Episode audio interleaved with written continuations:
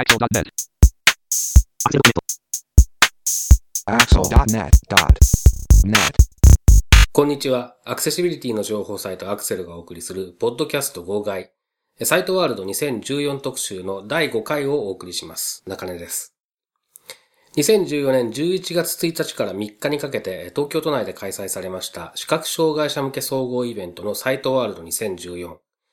こちらでのインタビューの模様をお送りしています、このサイトワールド2014特集ですけれども、第5回となります今回は、パナソニック株式会社の藤山さんへのインタビューの模様をお送りします。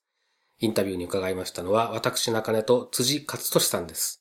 それでは早速お聞きください。えーサイトワールド2014パナソニックの、えー藤山さんにお話を伺います。よろしくお願いいたします。はい、藤山です。よろしくお願いします。はい、えーと、今回あの出展されているものを簡単に説明していただけるでしょうか？はい。パナソニックの音声操作ができ、音声で操作ができるテレビ、はい。喋るレコーダー、音声読みがついている IC レコーダー、はい。IH クッキングヒーター、これも喋るんですか？喋るんですよ。ファックス、はい。電話帳の読み上げあ、着信番号の読み上げをしてくれます。はい。以上。なるほどはいえー、と一つずつ伺ってい。きたいと思います、はい。テレビに関しては、まあ、結構前からその、あのー操作の音フィードバックが音声になっているものっていうのは取り組まれているっていうのは、はい。えー、と知ってるんですけれども、はい。今回はじゃあ、その音声認識で操作ができるっていうところがポイントなんでしょうか？はい、そうです、えーパナソニックの音声読み上げ対応のテレビはビエラというシリーズになりますが2010年からはい。2010年度発売のモデルから全機種に対応しています。はい。ですからあー今2010年製のものをお持ちの方はぜひ一度お試しくださいと。うん。リモコンのメニューボタンを長押しするとポロポロンと言って立ち上げができるようになりますのでメニュー画面が立ち上がりますから一度お試しください、はい。今日もそういうお客様が23人いらっしゃいましたのでぜひやってみたらいかがでしょうか。はい、でその音声認識を使った操作っていうのは、具体的にどういう操作ができるんですか、音声操作でできるのは、はい。チャンネル変更はい。音量の変更それから番組表の操作。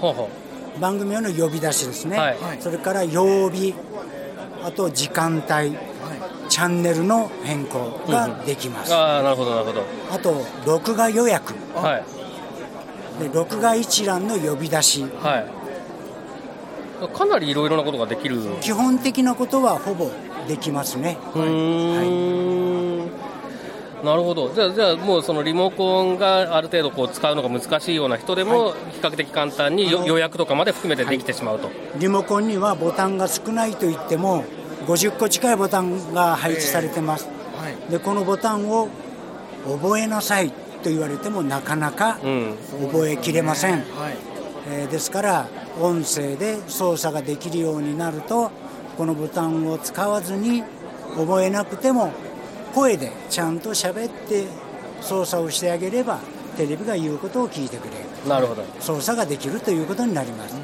ただあの携帯電話ですとか、はい、あーあのスマートフォン等でえー喋ってるように普通の会話をテレビのリモコンが認識をしてくれるかとそこまではまだ言っておりません、はい。決まったキーワードを喋っていただかないと、テレビはどうしたらいいのかなっていうことになります。はい、で昨年から発売をしましたけれども2013年度からあ音声操作ができるテレビを発売をしました。ですが今年はですね少しその搭載をする機種を増やしました、うん、えースマートビエラって言われる機種の全機種に搭載をしています。ですからインターネットにつながる機種。はい、それからホーム画面を搭載をしている機種では全て音声操作ができるようになっていますなるほど。これはでも、あれですかね、そのえっとターゲットとしては、えっとまあ、われわれみたいな視覚障害者でもおそらく便利なんですけれども、あのご高齢の方とか、そういったところもやはり意識されてるんですか？もとのあの確かに視覚障害者の方が使いやすいというものは誰でも使いやすいんですね。うん。ただあの物足りないところは多分視覚障害者の方ですとあると思います、うん。うん。もうちょっと喋ってよとか、はいはい。ここはもっと喋ってもらった方がいいなとか、はい。い、うことはあるかもしれませんがお年寄りの方あのリモコンに少しくあの使いづらいねと思っておられる方などであればそこそこあのうん。普通の言葉を、キーワードは簡単なキーワードですからそれを喋っていただければ操作ができるということで覚えなくてもいい。なるほど。ということになります、なるほど。今そのテレビにその、えー、と音声操作というのが、まあ、あの導入されて、はい。他のこう家電とかあにもそういった動きっていうのは広がったりとかそういうことはあるんでしょうか？えーその一つ目がですねあのレコーダーです。ブルーレイディスクレコーダーです、はい。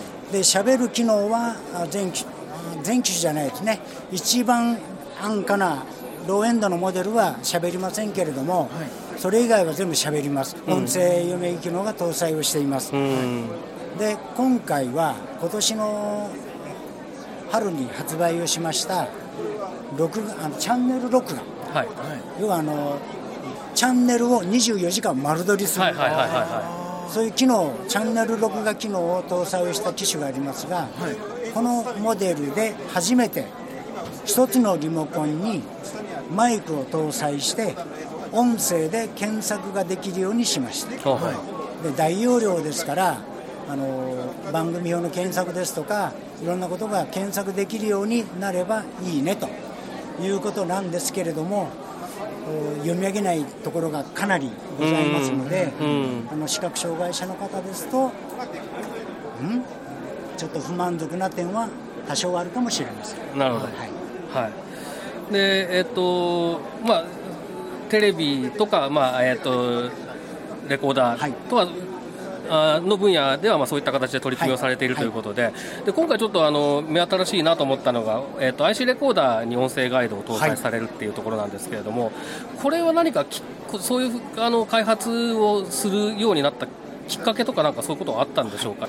パナソニックの IC レコーダーはあ元のあの山陽電機様はいはいはいはい。の音 IC レコーダーのお開発をされてた皆様があのパナソニックの方子会社になった時にえ一緒に事業をしようということで、えーパナソニックの方の音声、えー失礼しました。あの IC レコーダーのはい。開発部合と一緒になってあの開発を今していますのでもともとの音声読み上げの機能は山陽さんがやっておられた技術が生かされていると言っても過言ではないと思います。なるほど、はい。うちにありますあの山陽さんのレコーダーがまだ。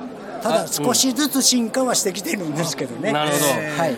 あーあそうなんですね、はい。なるほど。あそれはなんか今すごく納得がいきました、はい。ということはパナソニックはそんなにものしか作ってなかったのかそれは違うんですけどね。で今日持ちをしてるんですが、はい。実は、えー9月の末に発売になった機種を持ってきました。はは。はい。でこれはあのパナソニックショップ、はい。えー言ってみたら電気屋さんですね、町の電気屋さん専用のモデルです。で、えー昔懐かしのカセットテープの形をしています。触ると分かります。あ本当だ。触ると分かります。本当ですね。どうぞ触ってみてください。あ本当だ。ちょうど昔あったのカセットテープの裸にして、えあの周りに5ミリぐらいのあの厚みを肉をつけたというような感じになっているんですが、うんうん。えボタンが少なくて済む、はい、でシンプルな操作でか言ってみたらボタンを極力少なくして簡単な操作で操作ができるようにしましょう。はい。でしっかり読み上げも入れて使いやすくしましょう。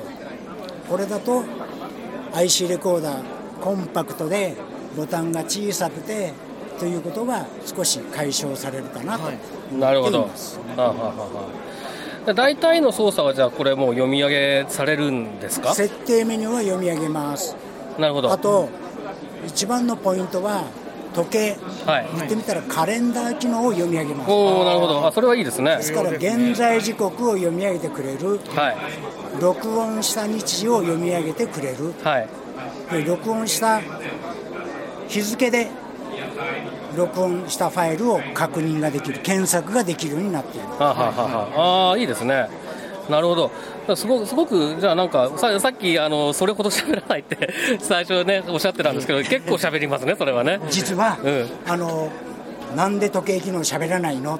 と言われたのが2012年だった。あであ2013年の時にやればできるかなっていうので、初めてこの時計機能を読み上げる機能追加をしました。はあはあ。なるほど。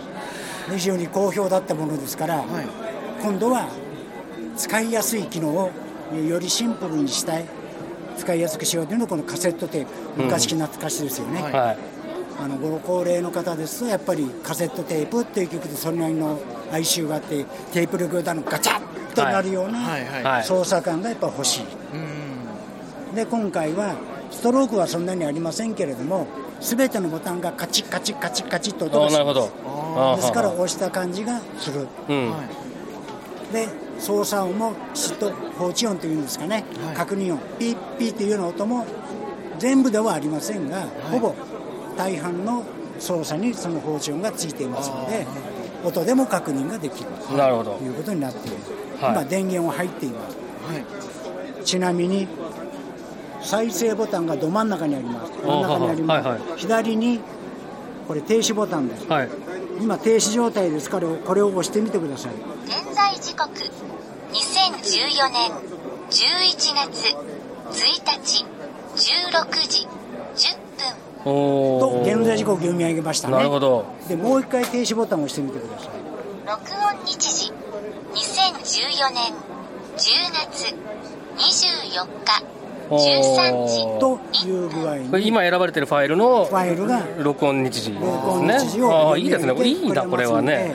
これあはの他社さんもファイルは全部読み上げるはい。ところもありますが一手間かかるんですけれども、はい。確実に読み上げてくれるというのでうん。わざわざファイルは読まなくてもこれで使えることができないでしょうかっていうことを提案すると使えるというお客様が結構いらっしゃいます。なるほど。あははすごくはっきりと正確にその読んでる感じがしますよね、うん。で合成音声音声合成ではありません。録音なんですか人のあのアナウンサーの方のはい。声でやっています。なるほど。あですから声の調子は全部一緒なんです。はあはあは。あはだから聞きやすい。あまあそうですよね。うん。大変なんですよ。音声この中に入れてね。そうですよね。えーこの人がいなくなったらどうするの？っていうのがあるんですよ。だからちょっと大変なところがあるんですが。確かにそうですね。ですが今あの非常に好評いただいている音声でもあります。なるほど。はい。えっとじゃあちょっと話を、えー他のものに、はい。えー移しますけれどもあのじゃあまず IH クッキングヒーターからじゃあ、これこれはもうあの、えー、と結構何年か前からサイトワールドあの来た、はい。来ると大体あの展示されてるのは知ってるんですけれども機能的にはもう例えばもうあの以前拝見した時からもかなりしよく喋っていて、はい。あのこれだけあれば十分使えるなっていう印象だったんですけれども、だからというふうに考えるとそその新たに何かこう機能が加わったとかっていうような感じではないんですかね。初めてガイド。ははい。初めて IH クッキングヒーターをご購入いただいた方がはいどう使ったらいいのかがわからないはい。という時に、はい。その初めてガイドをご利用いただくと8分ぐらいはい。かかりますけれども、ええええ IH クッキングヒーターの使い方を最初から最後まで全部喋ってくれる。おでーこの時にはこういう音がするっていう放置音っていうんですかね、はい。操作確認音もきっと一緒に流してあ喋ってくれますのあいいですね。素晴らしい。いいですねよくわかると思います。あーそれは素晴らしいですね。で全てを聞くと8分30秒かかるんですが、はいそれぞれ右引いた左引いた奥の後ろの引いたでグリルと、はい。それぞれ分けて確認していただくことができるようになっていますなるほど。変わったのはそのぐらいですね、なるほど、でもそれ結構重要。ですね、はじはじ使い始めちゃえばね、なんとかなるんそうなんでです。すけど一番最初にね、どうしていいかわからない。そうなんですよ、はい。えーっていうのはあるかもしれませんね、はい。なるほど、やっぱりそのアウト・オブ・ボックスっていうんですかねその箱から出して、はい。即自分のペースで使い始められるっていうのはすごく大きいことじゃないかなとう思うんんですよね。そうですね、本当にね、うん。うん、はい、じゃあ次、あのえーと、ファックスのお話をちょっと伺いたいんですけど、はいはい、あのまあ、電話帳にとの例えば電話帳に登録されている名前を読み上げる機能とかっていうのは、まあ、結構前からい。ろんなところが入ってます。けれども、えーと、これは例えばその登録するときとか、そういうところも読み上げたりするんですか？電話帳に登録するときも、電話帳登録の機能を呼び出していただければ、はい、1のボタンがあ行になります。はいはい1回押すと「あ」って読み上げます。あ読み上げるんですね。もう1回押すと「い」って表示して「い」って読み上げます、それで2番3番4番どうしていくと、はい、あいうえおとこう、はい、あのあ行か行作業という具合に変わっていって、はい、全部読み上げてくれます。なるほど。で例えばその、えっと、機能を呼び出すための、まあ、メニューみたいなものがあるのではないかと思うんですけれども、そういった部分は機能は、はい、ほとんど読み上げません。あなるほど。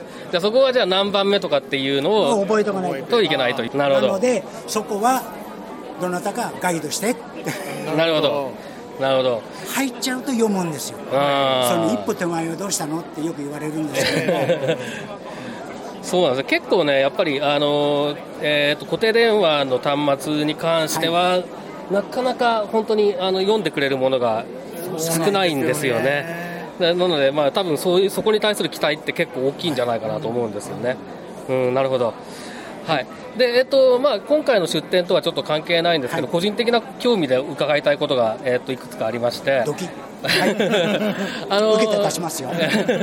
あのパナソニックさんは 2, 2年ぐらい前からですかね、はい、あの家電の、えーと、スマートフォン連携っていう方針というか、あの方向性を打ち出されてい。て、すごく興味深いなと思って拝見してるんですけれども、でそこでまず、あのー今、どういった取り組みがされているのかっていうのが、まずちょっと簡単で構わないんですけれども、知りたいっていうのが一つと、あとはその、まあ、視覚障害者の立場でいうと、スマートフォン連携がもしちゃんと、なんていうんですかね、われわれも使えるような形で進むと、その、えー、家電の本体の表示系が見えなくても、はい、スマートフォンの方で音声化とかがちゃんとできていれば、あのリモコンのように使えるんじゃないかっていうような期待をしているっていうことは結構あるんじゃないかと思ってるんですね。たくさんあります。なのでそ、その辺がなんか、そういうことが実現しそうな方向性なのかどうかっていうようなこのところにちょっと興味があるんですが、あのお話いただける範囲で構いませんので、もちろん。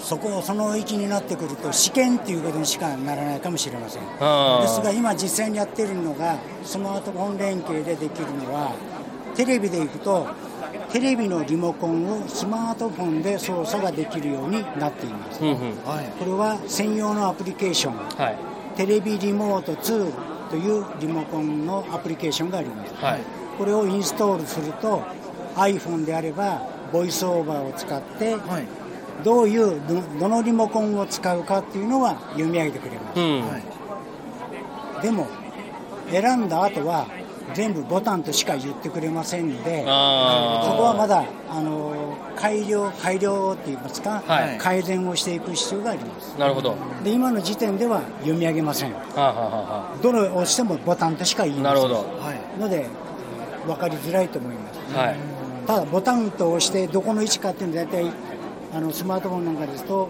触っておられると位置が分かりますから、まあね。はい、これはテレビが何をしたっていうのが分かればあこれはこのボタンだっていうのは分かるかもしれませんが、うん、ごく普通の人は分からないと思う。ん、のでこれはおすすめをしません。なるほど。やってはいますがあのまだまだ目のご不自由な方々が使いこなせるという域にはまだ達していません、なるほど。今後の課題として、はい、あの大きな音声認識音声操作と、はい、私の言う音声操作とそれからあのスマートフォン等の IT を使いこなし融合していけばもっと使いやすくなるんではないかということはあの考えてはいますけれども、はい、それがいつ実現できるのかということについては今、はい、ここで申し上げられるような 状況にはない、なるほど。という状況ですね。まああの期待してますのでぜひ。あとあの 今年のモデルからですね、はい、レコーダーですとかテレビの外で外部でスマートフォンで視聴ができるという機能を搭載をしました、はい、それもあのメディアアクセスというアプリケーションなんですがこれをインストールすればできますこれはちゃんとテレビの放送局だとかはちゃんとボイスを確認しない読み上げてくれました。ああそうですか。あなるほど。なのでこの辺りは使えるんですが録画ができるかとそれはできない。なるほど。あちょっとあっちもこっちもとなってくるとなかなかできないので、まずは今のあの音声操作の対応がテレビでどこまでできるのかということをもう少しやっていく方が先かもしれません、なるほど。はい。あのあくまでも個人的な見解はい、もちろん、ええ。はいあのまあ、やはりそこのそこのあたりは、これからあの変化の激しい部分でもあると思いますので、それそれで、まあ、我々も注目はし続けると思いますので、ぜひあのいいものを作っていただけると、本当に嬉しいです。はい。関係部署にそのように はい、じゃあ、えっと他はなんか、あのホームページに私あの音声読みポータルサイトっていうホームページがありまして、そこでこういう読み上げ機能だとか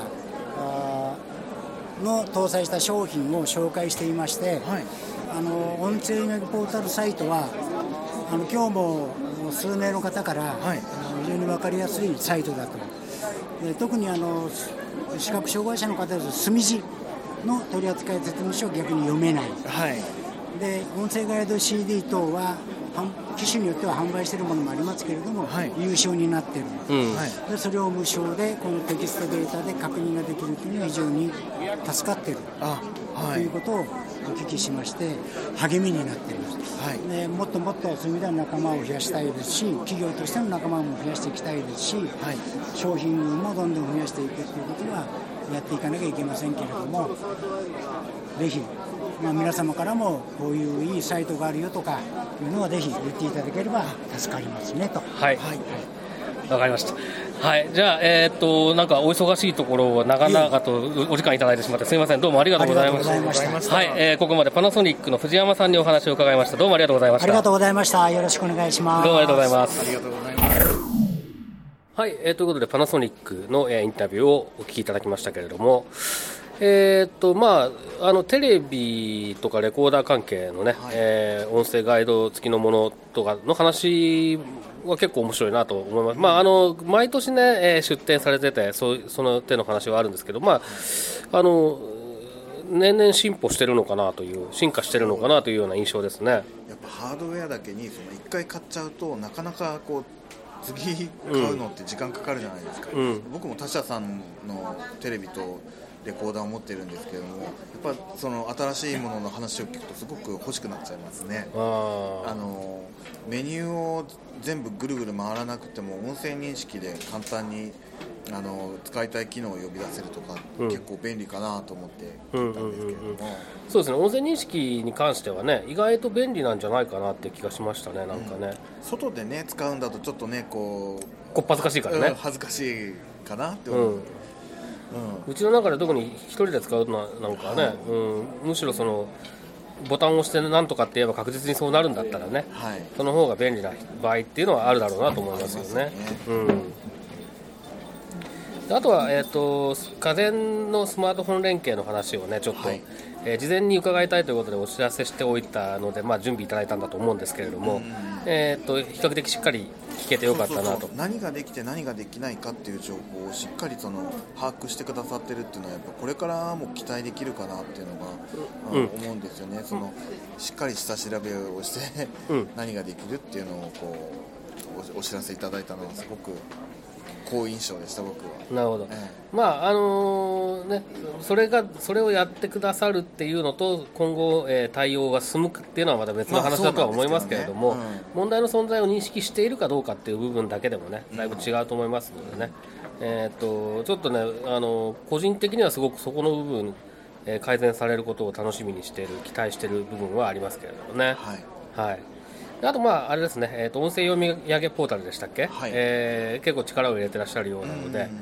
これはねあのこれ便利な人結構多いんじゃないかと思うんでね。ここうんに行けば、その音声読み上げ対応のあの機器の情報が結構揃う、とかあとはマニュアルとかですね。マニュアルはね、うん。もう本当にありがたいですよね、そうですね、まあ、か活用できるんじゃないかなと思いました、まああのパナソニックってねもともとものすごいあのそもそもものすごく幅の広いはい 取り組みをしているところなのでねあの本当に家電と家電に関してっていうことでしたけれどもね、はい今回はね、あのー今後の取り組みにもいろいろ期待したいなとはいいう感じですね。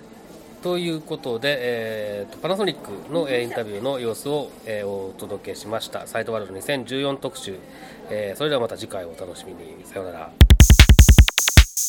このポッドキャストへの皆さんからのご意見ご感想を Twitter、Facebook、サイト上のコメント欄、そしてメールで受け付けています。メールアドレスは feedback.axel.net feedback.axel.net です。なお、いただいたコメントなどを、ポッドキャストの中でご紹介する場合があります。それではまた次回。